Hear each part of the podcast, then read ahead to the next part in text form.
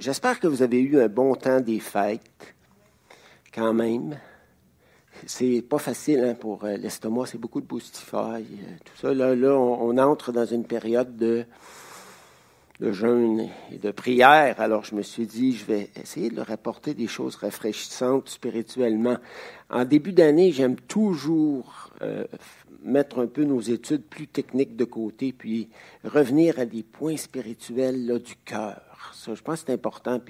Puis, euh, même si c'est des points qu'on entend souvent, mais on a besoin de les réentendre, puis que nos cœurs saisissent euh, les vérités euh, bibliques qui nous rapprochent de Dieu. Hein, Jésus a dit aux docteurs de la loi, vous sondez les Écritures, vous les étudiez avec passion en espérant avoir en elles la vie éternelle, mais les Écritures témoignent de moi et vous ne voulez pas venir à moi pour expérimenter la vie, la vitalité. Puis il me semble que de commencer une nouvelle année avec une nouvelle vitalité venant du Seigneur, c'est l'objectif qu'on devrait tous avoir euh, sans exception. Tout ça pour vous dire qu'on va regarder un petit peu les épisodes dans la vie de David, qui est un de mes personnages bibliques préférés. Et euh, je le trouve rafraîchissant à chaque fois que je me replonge là-dedans. Je trouve ça merveilleux. Alors, on va regarder deux, trois épisodes dans sa vie, puis ensuite, on va regarder deux, trois psaumes, puis après, on va revenir à nos études, plus eschatologie, puis éventuellement, on va revenir pour continuer notre romain qu'on a mis en, de côté pour un, temps. Euh, et si ça vous intéresse, euh, j'aimerais offrir en mon nom, puis au nom d'Angèle aussi, tout, le, toutes les notes que j'ai écrites. J'ai écrit des notes sur les 150 psaumes. C'est pas des grosses notes, mais c'est comme des euh, plans pour la structure de chaque psaume. ça peut être amélioré, évidemment, mais on aimerait faire des cahiers, mais ça serait disponible aussi en PDF. Mais si ça vous intéresse, là, de méditer les psaumes. Euh, quand je serai rendu là, dans deux, trois semaines, je pourrai vous apporter quelques livres, puis on l'aura en version aussi euh, PDF. PDF, c'est très facile. Mais est-ce qu'il y en a qui, aimeraient l'avoir en papier? Relié en papier, est-ce qu'il y en a quelques-uns qui aimeraient l'avoir? Levé vos mains là, euh, bien hautes pour que je puisse savoir comment est-ce qu'on pourrait faire de, de, copies? Là. Donc, combien de mains on compte? Là? À peu près une dizaine, 10, 15? 20 peut-être, c'est bon. Moi aussi, j'aime le papier. C'est, euh, j'aime, j'aime pas juste, j'aime pas ça être tout le temps à l'ordinateur. On dirait que ça. Alors, euh, voilà. Alors, pourquoi débuter l'année en 2024 en nous penchant sur la vie de David? Parce que David est un modèle de spiritualité pour chacun de nous. Parce que nous en savons plus sur la vie de David que sur la vie de n'importe quel autre personnage biblique. En fait, euh, on connaît David à partir d'environ 15 ans et on le suit jusqu'à la fin de sa vie, mais beaucoup plus que ça. On connaît aussi sa vie intérieure à cause du grand nombre de psaumes qu'il a écrits. Donc, on a une connaissance de, ce qu'il a fait, de ses activités, de son cheminement extérieur, mais on connaît aussi son cœur. Donc ça, en fait euh, un personnage vraiment, vraiment important euh, dans la parole. Et c'est intéressant de voir euh, l'apôtre Paul qui prêchait dans la synagogue d'Antioche de Pisidie, en Asie mineure, qui brosse un portrait de l'histoire du peuple de Dieu et qui mentionne euh, David comme étant un personnage très, très, très important de ce portrait-là. Acte 13, versets 16 à 23, s'il y en a qui veulent suivre dans leur Bible. Paul se leva et ayant fait signe de la main, vous allez voir comment c'est un beau résumé de l'histoire. Paul se leva et ayant fait signe de la main, il dit, Hommes israélites, vous qui craignez Dieu, écoutez le Dieu de ce peuple d'Israël a choisi nos pères. Il mit ce peuple en honneur pendant son séjour au pays d'Égypte. Il ne faut pas oublier que le peuple avait hérité du pays de Goshen. Il n'est pas arrivé là euh, en esclave, il est arrivé là en gloire. Euh, à cause de Joseph, le Pharaon avait donné au peuple d'Israël la partie la plus riche et la plus productive du pays. Alors, le Dieu de ce peuple d'Israël a choisi nos pères, il mit ce peuple en, honneur pendant son séjour au pays d'Égypte et il en fit sortir par son bras puissant. Il les nourrit près de 40 ans dans le désert et ayant détruit sept nations au pays de Canaan, il leur en accorda le territoire comme propriété. Après cela, durant 450 ans environ, il leur donna des juges. Donc, il ne les a pas abandonnés dans aucune étape de leur développement jusqu'au prophète Samuel. Ils demandèrent alors un roi pour être comme les nations qui les entouraient, et Dieu leur donna pendant quarante ans Saül, fils de Kis de la tribu de Benjamin, puis l'ayant rejeté, il leur suscita pour roi David, auquel il a rendu ce témoignage. J'ai trouvé David, fils d'Isaïe, homme selon mon cœur, qui accomplira toutes mes volontés. Et ça, je trouve ça extraordinaire quand Dieu résume nos vies, là. Il vient pas chercher tous les détails euh, de nos chutes, de nos, de nos manquements, de nos faiblesses et tout. Il, résume ça globalement. Puis on le voit aussi dans le livre des rois, là. Quand il y a des, des résumés de la vie de tel ou tel roi, c'est il a marché euh, euh, dans les voies de l'Éternel, comme son père David ou, ou autre. Tu vois, Dieu est is gracious même dans vous savez ce que je veux dire, là. C'est, moi, j'ai étudié en anglais, hein, puis je lis en anglais. Donc, gracious, il est. Comment? C'est pas gracieux. Gracieux, ça voudrait dire beau, hein? Le, mais il est euh, miséricordieux, compatissant. C'est, dur à dire, hein, mais gracious, ça veut dire qu'il est favorable, il nous donne. Euh, ouais, il est rempli de compassion euh, pour nous, malgré nos chutes. Alors, si, vous chutez, là, Faites pas l'erreur de rester à terre. Relevez-vous le plus vite possible parce que Dieu vous aime. Il vous aime assez pour vous pardonner jusqu'à combien de fois donc? Sept fois, soixante-dix fois. Ça fait combien ça pour ceux qui sont forts en maths? Hein? 440. Ben, euh, en tout cas, quand vous serez rendu à la 40, 441e fois avec le même péché, euh, viendrez me voir. On va faire un rendez-vous pastoral. Alors, euh, OK, je reviens. Il leur en accorda le territoire, le, territoire d'Israël. Ils demandèrent un roi. OK, euh, Dieu leur donne un, roi selon son cœur. Et c'est de la postérité de David que Dieu, selon sa promesse, a suscité à Israël un sauveur et un Seigneur qui est Jésus. Une seule personne, ça c'est intéressant, une seule personne dans l'Écriture est appelée David. Spécial, hein? Il y a un seul David dans la Bible, le fils d'Isaïe, et le deuxième roi d'Israël. Ben, la même personne, finalement.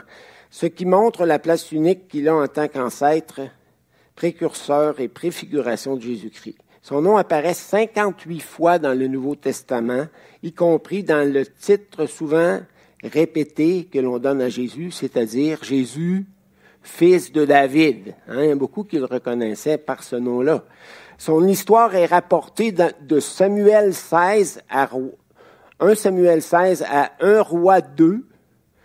Euh, la plus grande partie avec en parallèle un chronique chapitre 2 à 29. Donc, euh, ça occupe une grande, grande importance aussi dans l'Ancien Testament. David était l'arrière-petit-fils de Ruth et de Bose et le plus jeune de huit frères qui était jaloux de lui. On va voir pourquoi. Il était berger. Samuel l'a oint sans cérémonie pour être le successeur de Saül. Et lorsque l'esprit de Dieu se retira de Saül, un mauvais esprit tomba sur lui, il l'agita, et David fut recruté par les serviteurs de Saül pour l'apaiser en lui jouant de la harpe.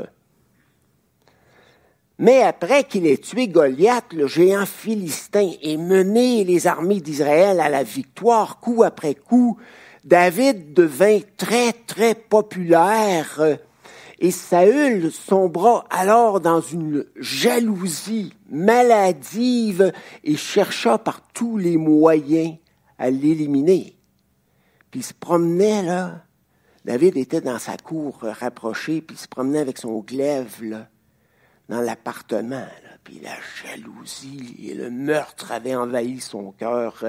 Puis combien de fois, il, a voulu le, clouer euh, au mur. Mais Dieu l'a toujours protégé.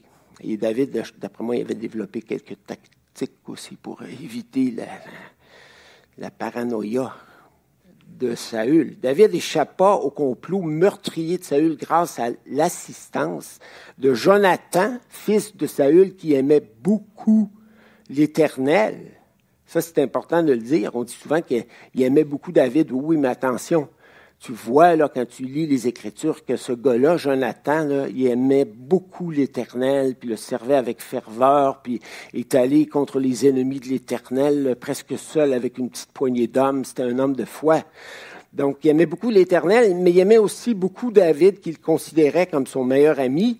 Puis il y avait Michal aussi, la fille de Saül, qui était devenue son épouse et qui aimait, elle aussi, beaucoup David et sur laquelle David pouvait compter comme, comme allié.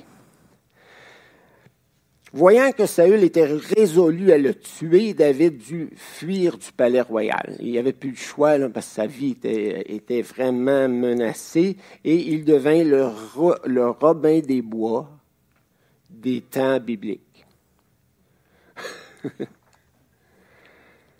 Bien qu'il ne s'était aucunement révolté contre Saül, son roi et son maître, parce qu'il savait que c'est l'Éternel qui avait mis Saül sur le trône et David respectait tout ce que Dieu avait décidé, tout ce qu'il avait choisi, que ça soit à son avantage ou non. Il avait un respect profond pour l'autorité de l'Éternel. Ça, ça fait toute la différence dans la vie d'un homme. Alors même si euh, Saül était un mauvais roi, puis il a régné 40 ans, pensez-y, c'est un long règne pour avoir un mauvais roi là, euh, sur le trône, euh, et, et il a pourchassé, il a pourchassé David injustement en l'accusant faussement de s'être révolté contre lui, mais David ne s'était jamais révolté contre lui. Il, n'avait jamais cherché à prendre sa place sur le trône. Il, il n'avait même jamais calomnié ou même midi du roi. Au contraire, au contraire, David l'avait toujours, toujours servi fidèlement alors ça, c'est quand même quelque chose. Donc, euh, Saül était tout à fait euh, dans, l'erreur, mais, mais, mais euh, c'est pas Saül que David voyait, il voyait l'Éternel. Il savait que l'Éternel avait permis que Saül le poursuive injustement. Et ça, c'est important de ne pas juste voir les hommes, peu importe ce qui se passe sur la terre. Lorsque tu ne vois plus Dieu et que tu ne vois que les hommes, tu es déjà à côté de la traque, excusez-moi l'anglicisme.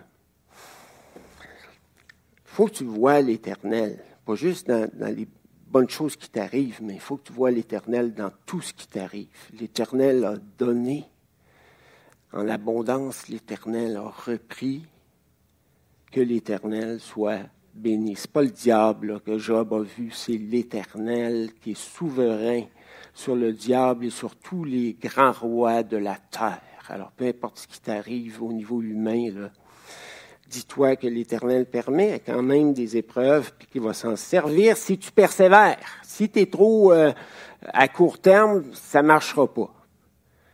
Si à chaque fois que tu as des épreuves, tu t'éloignes de Dieu, tu deviens amer contre lui, tu t'éloignes euh, secrètement, subtilement de lui, ça ne marchera pas. Dieu n'aura pas le temps de faire son travail dans ton cœur. Mais, mais si tu te soumets à Dieu, même dans l'épreuve, et Dieu va faire des choses dans ton cœur, dans ta vie, euh, qui vont vraiment te faire grandir de façon magnifique. Et c'est ce qui est arrivé avec David, parce que David a subi la, la, chasse à l'homme pendant 10 à 15 ans. On ne sait pas exactement, mais c'est long ça. Mettons qu'on dirait 12 ans, OK?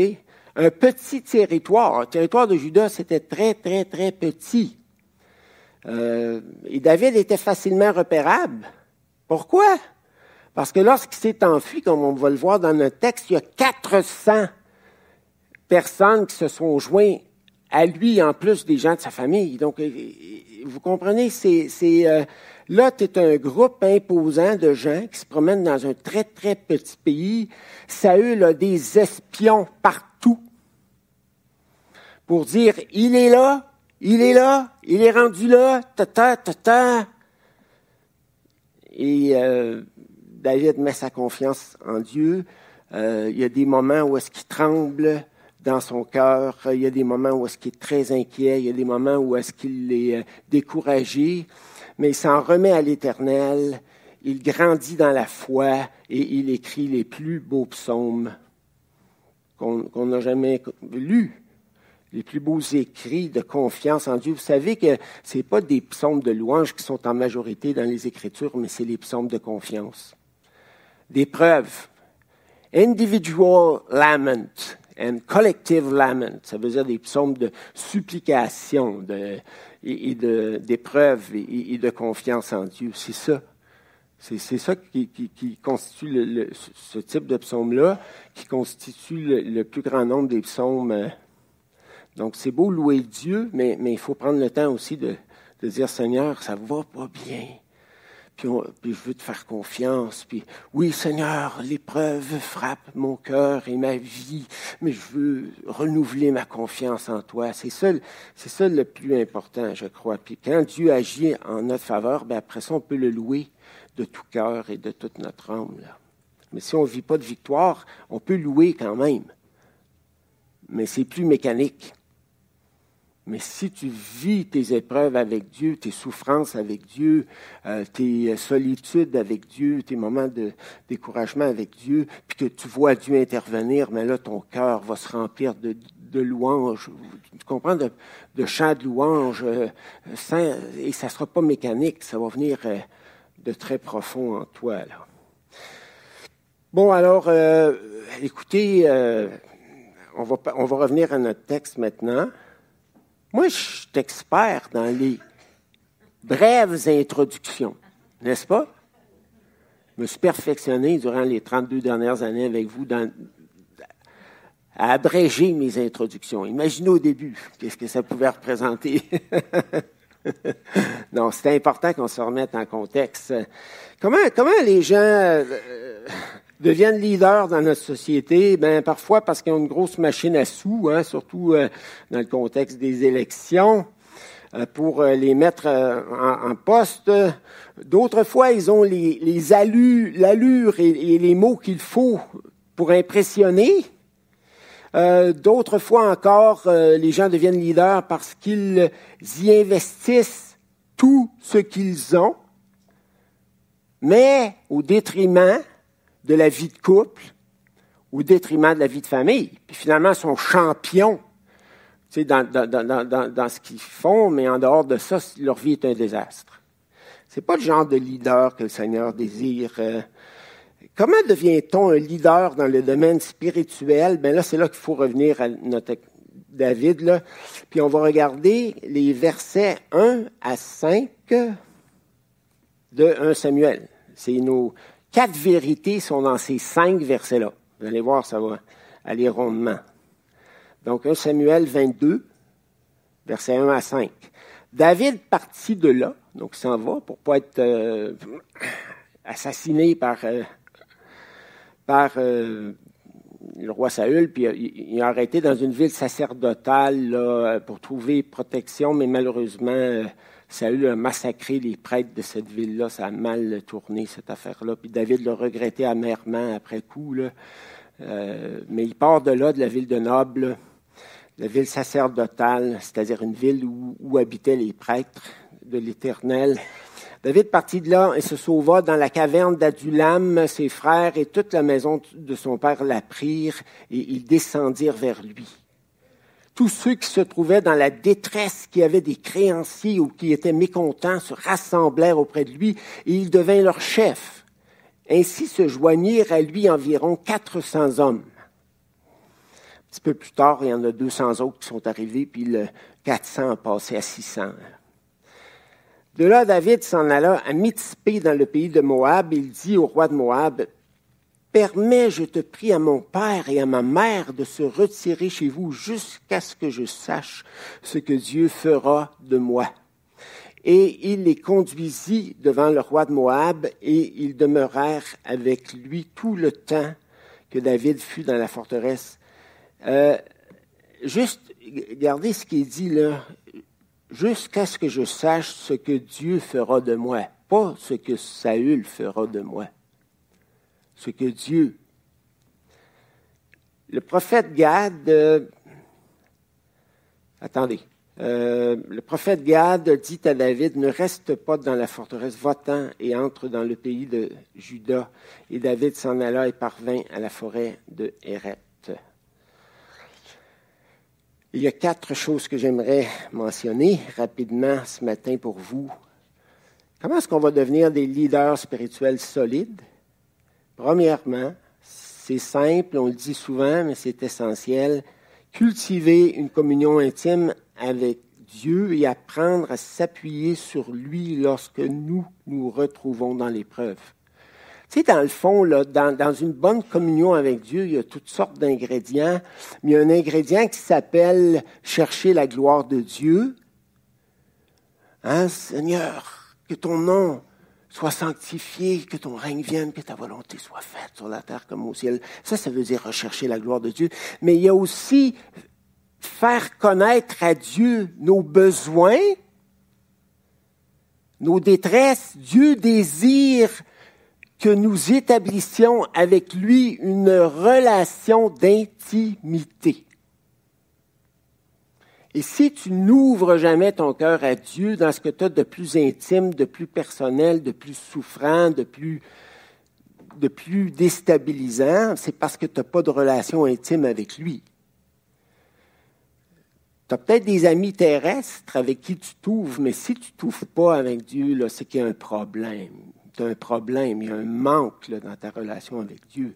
Dieu est supposé d'être ton meilleur ami, celui qui est capable de tout entendre de ta part et qui ne te jugera pas et qui ne te rejettera pas, même si tu lui racontes des choses qui seraient scandalisantes aux oreilles de certains humains. Ça n'a pas d'importance. Avec Dieu, tu peux vraiment être transparent. Il t'aime. Si tu es en relation avec lui parce que tu lui as donné ton cœur et ta vie, il t'aime et il ne t'abandonnera jamais. Rien ne pourra nous séparer de l'amour de Dieu. Mais ben, moi, ça me donne tellement de liberté. L'amour de Dieu, ça me permet de me regarder tel que je suis dans la glace, puis ça me permet de ne pas me sentir écrasé par ce que je vois. Puis, quand je trébuche, je me dépêche à me relever, puis Dieu me prend toujours la main, puis il me relève, puis me bénit. Là où le péché a abondé, la grâce a surabondé. C'est pas juste une fois, ça, c'est constamment dans la vie chrétienne. Donc, euh, donc le premier principe, cultiver une relation intime avec Dieu et apprendre à s'appuyer sur lui. David partit de là, se sauva dans la caverne d'Adulam. Ses frères et toute la maison de son père la prirent et ils descendirent vers lui. Donc David est devenu, comme on voit au verset 1, c'est notre premier principe, un refuge pour les autres parce que l'Éternel était son refuge. Le verset 1 mentionne que les frères de David et la parenté, toute la parenté descendirent vers lui pour trouver refuge et protection. Et là, je me suis demandé pourquoi les frères de David et le reste de sa parenté vont-ils vers lui? Alors qu'ils ne l'aimaient pas vraiment, pas ses frères en tout cas, puis qui étaient jaloux de lui euh, complètement il aurait dû s'en dissocier complètement puis s'enfuir ailleurs, loin de lui justement pour pas subir la colère du roi. Mais peut-être aussi, on pourrait dire, peut-être aussi qu'ils se sont dit bon, euh, peut-être qu'on va être mieux protégé auprès de David. Mais pourquoi ça? Pourquoi est-ce qu'il serait mieux protégé auprès de David en qui il faisait pas confiance? Peut-être qu'ils se sont dit, bon, David a déjà remporté des victoires militaires au nom d'Israël, donc peut-être qu'il va réussir à, récupérer le pouvoir, puis, puis finalement à détrôner euh, Saül. Mais en tout cas, il y a 400 personnes révoltées contre Saül qui se sont joints à lui. Peut-être qu'il pensait que David, par la force, allait, allait faire un coup d'État contre Saül. Mais il connaissait mal. Parce que David s'appuyait sur Dieu, puis il n'allait pas prendre des moyens humains, des moyens barbares. Il n'allait pas se laisser aller dans la vengeance,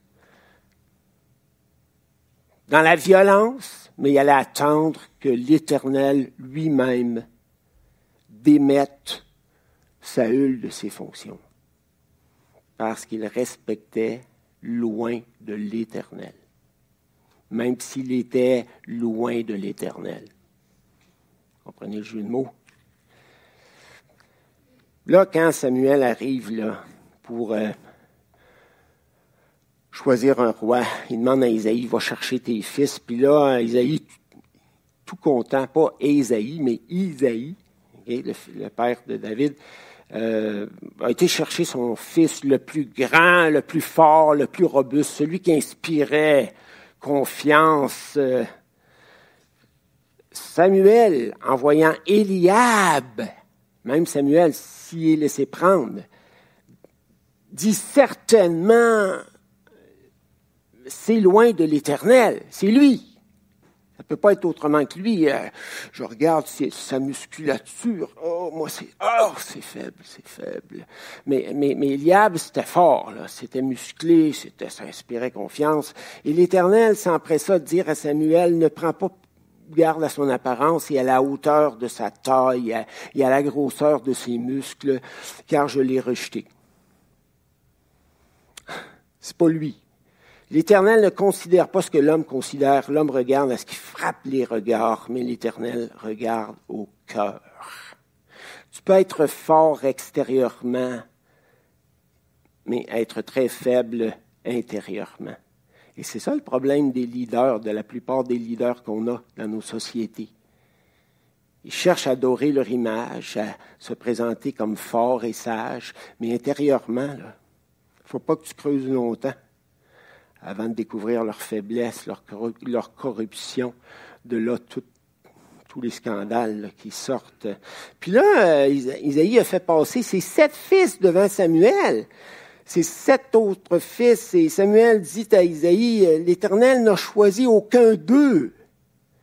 Puis là, il a été obligé. c'est vraiment spécial. Il n'a même pas pensé de lui présenter David. Et euh, Samuel a dit, est-ce que c'est vraiment tous tes fils. Ah oh non, il y en a un petit, là, un petit dernier, là, qui est en train de garder les brebis, mais, mais j'ai, pas cru bon de te le présenter parce que je savais que ça pouvait pas être lui. C'est un petit blond aux yeux bleus, là, puis euh, avec une stature plutôt frêle, il fait, a pas le, le, le, physique de l'emploi, là. Ben là, quand euh, Samuel a dit, va le chercher. Puis quand David est arrivé devant Samuel, l'Éternel a dit, c'est lui. C'est lui. L'homme selon mon cœur.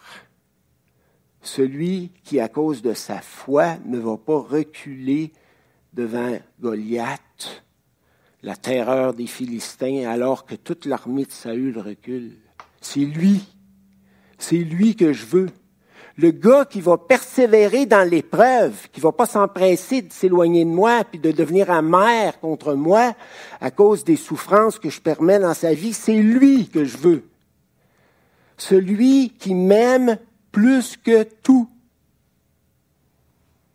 et qui me craint, qui me respecte, c'est lui. Prends ta corne, puis ouin-le, parce que c'est lui que j'ai choisi. Puis vous savez que les frères de, David n'étaient pas vraiment gentils avec lui. Mais il savait quand même que l'Éternel était avec lui. Tu sais, quand David était devant Goliath, là, puis il dit, j'aimerais aller, aller le défier. Là, son frère Eliab, le plus fort et le, et le plus grand, a dit, Va-t'en, t'as pas d'affaires ici. retourne à tes cuisines ou à, ton euh, lieu de service. Euh, tu es un orgueilleux, tu es un... En tout cas, il était vraiment choqué contre David. Ben, pourquoi est-ce que David inspirait la force, même à ses frères qui en étaient jaloux, parce qu'il s'appuyait sur l'Éternel? Dans le fond, c'est pas toi qui es fort en toi, mais c'est celui sur qui tu t'appuies qui est inébranlable. C'est pour ça que David parle souvent dans ses psaumes de l'Éternel, mon rocher, 27 fois.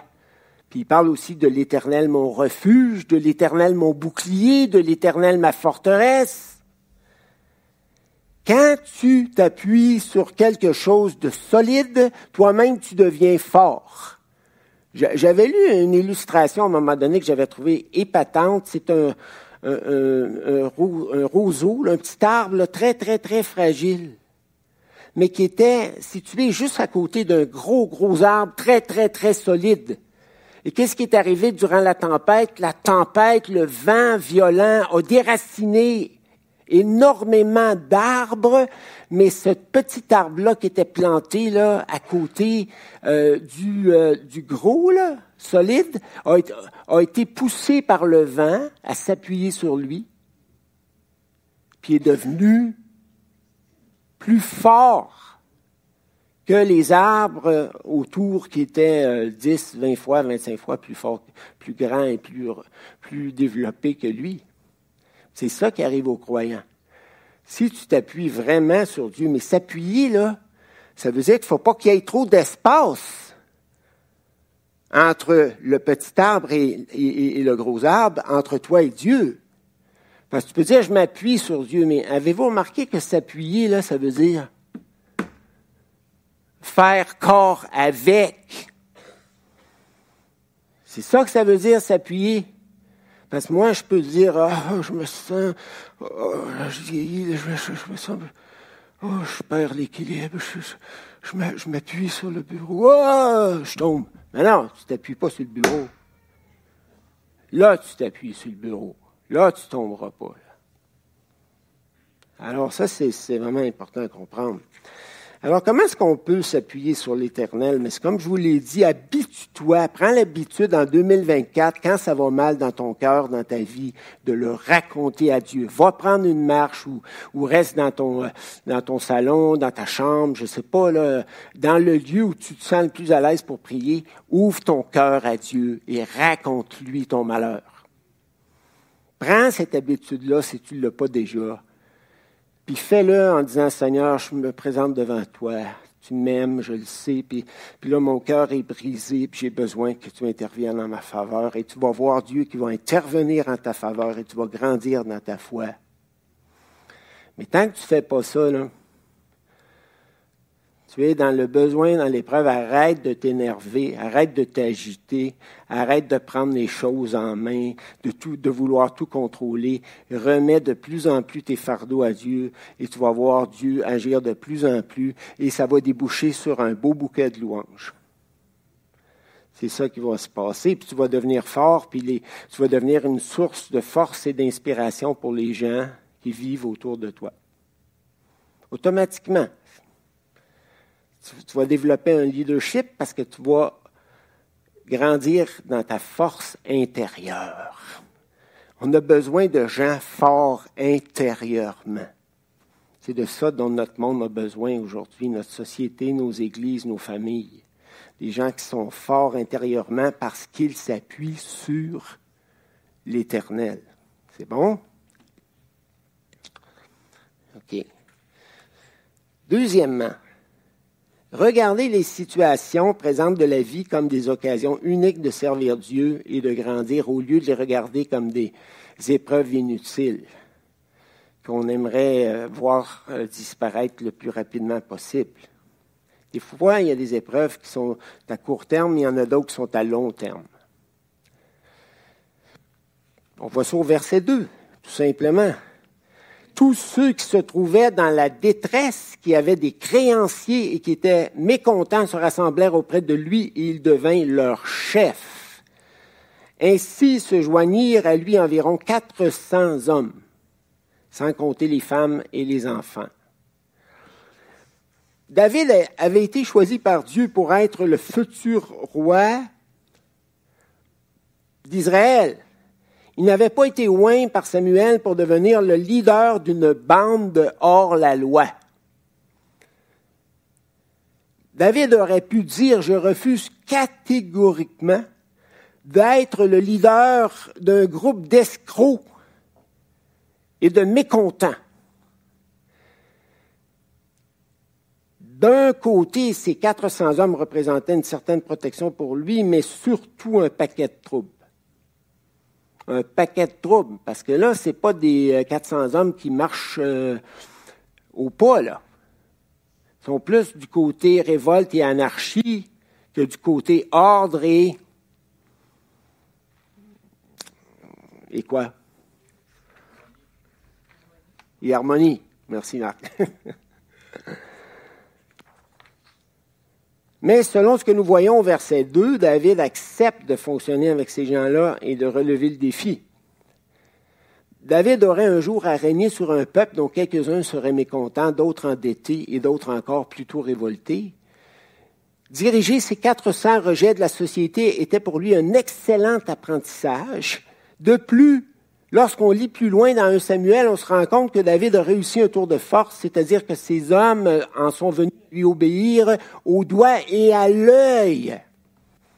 Hein, vous vous rappelez de l'histoire, là, où euh, Saül et, ses soldats s'étaient cachés au fond d'une grotte parce que lui avait besoin de, faire ses besoins naturels. Donc, il était pris les culottes baissées, comme on dit, je n'en dis pas plus. Mais voilà, David, euh, non, pardon, je me suis trompé là. C'est David et euh, ses hommes qui sont cachés, ces 400 hommes ou 600 là, à ce moment-là, qui sont au fond de la, caverne, et c'est Saül qui arrive pour justement se soulager. Voilà. Puis, euh, dans le fond, à cause du soleil et tout, il ne voyait pas à l'intérieur de la caverne. Puis là, les hommes de David, ces 600 sont là, puis ils mettent de la pression sur lui. Dieu l'a mis à ta portée. Tu peux prendre ton poignard ou ton épée, puis lui rentrer dans le ventre, puis c'en est fini de notre ennemi Saül. Puis là, David réussit un tour de force. Il dit, on ne touche pas à Saül parce que c'est loin de l'Éternel. Et les quatre à six cents hommes lui obéissent au doigt et à l'œil. Ça, est-ce que vous appelez ça du leadership ou non? C'est facile, tu sais, quand tu n'es pas content contre le gouvernement ou contre un ou contre l'autre, d'attirer une foule de mécontents puis de les monter aux barricades. Ça, c'est facile parce que ça suit les impulsions naturelles des humains. Mais lui, il fait un tour de force, il prend ses 600 anarchiques qui lui obéissent. C'est vraiment extraordinaire. Donc, la question à se poser, là, comment perçois-tu les situations présentes de ta vie, et en particulier celles euh, qui sont éprouvantes, sur lesquelles tu as peu de contrôle? Est-ce que tu les considères comme euh, un apprentissage de la part de l'Éternel ou comme une perte de temps absolue qui n'a rien à voir avec ta formation spirituelle? Vu que Dieu veut nous transformer à l'image de Jésus, il faut s'attendre à ce que notre vie chrétienne soit composée de plusieurs épreuves. Ça ne peut pas être la bénédiction et la glorification en majorité parce que Dieu a une idée fixe. Il nous a pris tel qu'on était, c'est vrai. Il nous a aimés tel qu'on était. Mais depuis qu'on est à lui, il cherche par tous les moyens à nous transformer à l'image de son Fils Jésus-Christ, puis il ne nous lâchera pas tant que le travail ne sera pas terminé. Puis si tu ne comprends pas ça, tu ne comprendras pas ta vie chrétienne. Moi, quand je regarde ma vie chrétienne, là, ça comporte plusieurs années d'épreuves, de difficultés. Pas tout le temps. Ah, j'ai eu d'innombrables bénédictions de la part de Dieu là, depuis euh, l'âge de 17 ans, mais j'ai vécu aussi beaucoup d'épreuves. Pourquoi? Parce que Dieu voulait transformer le cœur de son serviteur.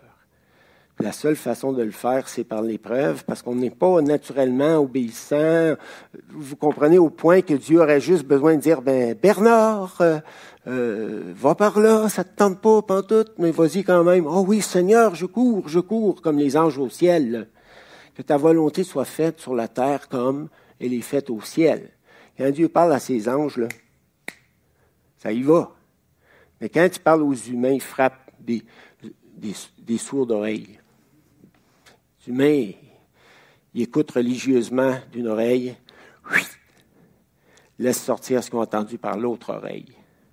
Puis entre les deux, ça veut dire qu'il y a un certain vide pour que l'air passe.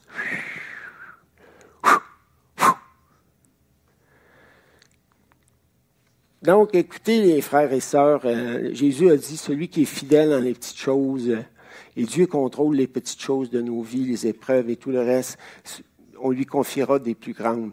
Sois fidèle au quotidien dans les petites choses, les épreuves, les souffrances, ou puis essaie de trouver ton contentement et ta joie là-dedans, là.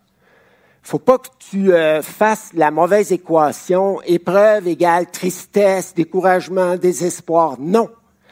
Épreuves ou euh, frustrations qui ne sont pas vécues avec Dieu, en t'appuyant sur Dieu, oui, c'est vrai. Tristesse, négativisme, mais des épreuves qui sont vécu avec Dieu n'exclut pas la joie et la paix de nos cœurs. Et ça, c'est super important à comprendre, sinon tu vis avec un mauvais axiome. Je suis dans l'épreuve, je n'ai pas ce que je voulais, je suis triste, je suis mécontent. Hey, sors de là, sors de ta cave. Monte à l'étage où se trouve Dieu puis tu vas pouvoir vivre tes souffrances même dans, la joie. Est-ce que Paul ne dit pas dans Philippiens, Réjouissez-vous toujours dans le Seigneur? Et les Philippiens euh, étaient persécutés pour leur foi. Euh, ils vivaient dans une ville où est-ce qu'ils n'étaient pas euh, les bienvenus une ville romaine qui se targuait d'adorer l'empereur. Il y avait probablement un culte à l'empereur, à Philippe et tout. Et, euh, ces chrétiens-là souffraient, puis Paul leur, les invite à monter au deuxième étage, là, au premier ou au deuxième étage.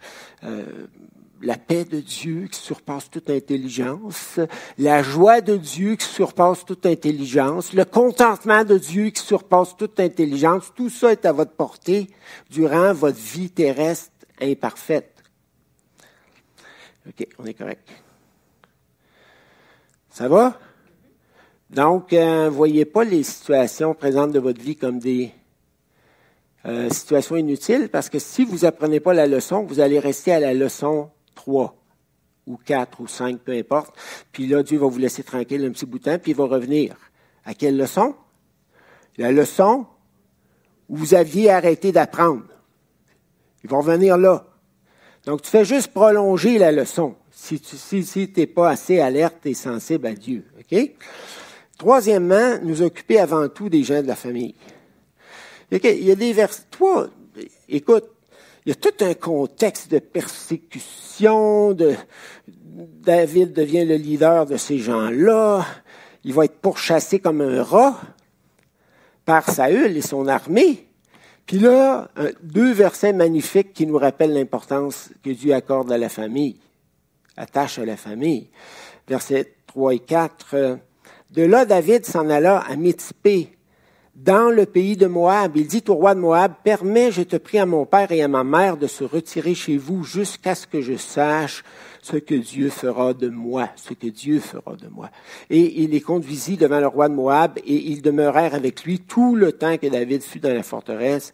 Et, c'est-tu beau ça un peu? Il s'occupe de son papa et de sa maman, de leur sécurité et de leur bien-être.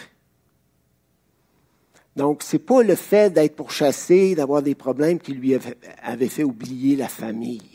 C'est ça le point, frères et sœurs. Dieu accorde une immense importance à la famille. Nous lisons au verset 2 qu'une armée de fiers à bras s'amène et quelle est une des premières choses que David leur dit au verset 3 et 4? qu'il doit s'occuper de mettre son papa et sa maman en sécurité. En se rendant voir le roi de Moab, David courait peut-être certains risques. En effet, nous lisons dans 1 Samuel 14, 47 que les Moabites faisaient partie des ennemis d'Israël. Des ennemis que Saül avait combattus et que David allait continuer à combattre une fois sur le trône. Mais David avait sûrement appris sa leçon après son expérience auprès d'Akish, roi de Gath, dans le 1 Samuel 21.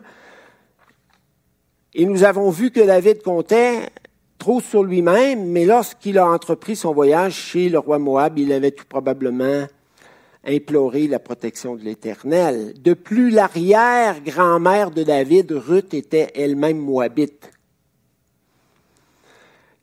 Quelle importance la famille a-t-elle dans votre vision du service chrétien?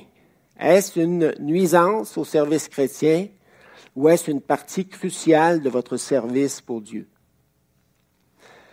David s'est occupé avant toute autre chose de ses parents. Vous occupez-vous avant toute autre chose de votre couple, de vos enfants, de vos parents? La parole de Dieu dit en Timothée 5.8, si quelqu'un n'a pas soin des siens, et principalement des gens de sa famille, il a renié la foi. Il est pire qu'un infidèle. Et dans le contexte de 1 Timothée 5, il est particulièrement question de pourvoir matériellement aux besoins des siens, mais cela ne s'arrête pas là. Il faut les aimer, les encourager, les instruire, les consoler et tant d'autres choses encore. Donc, on ne peut pas faire... Euh, écoutez, la conciliation travail-famille, c'est difficile pour les non-croyants. Mais nous, les croyants, on devrait faire mieux dans ce domaine-là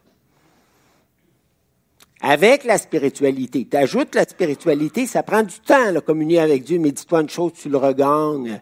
Tu le regagnes en sagesse, en prévention des problèmes infiniment. Tu perds jamais de temps quand tu passes du temps avec Dieu. Puis je connais très, très, très peu de croyants qui n'ont pas pu prendre soin de leur famille parce qu'ils prenaient trop de temps dans la prière.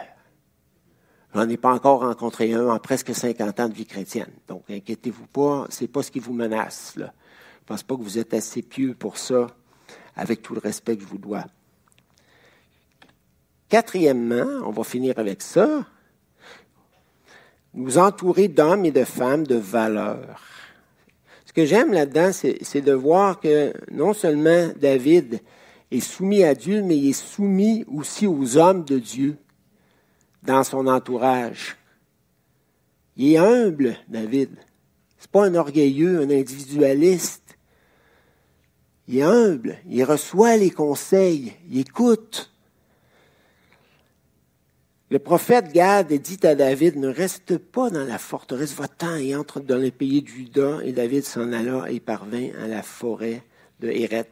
La, forteresse, là, je me souviens pas, faudrait que je vois si c'était quoi. Là. Et euh, verset 22, David dit à Abiatar, j'ai bien pensé ce jour même que Doeg, l'édomite, se trouvant là, ne manquerait pas d'informer Saül parce qu'il est allé dans la ville sacerdotale. puis en allant là, pour se protéger, il a, mis ces gens-là en danger, puis Saül les a massacrés. C'est triste quand même comme épisode. Euh, puis David dit, c'est moi qui suis la cause de la mort de toutes ces personnes de la maison de ton père. Reste avec moi, ne crains rien, car celui qui cherche ma vie cherche la tienne. Près de moi, tu seras bien gardé.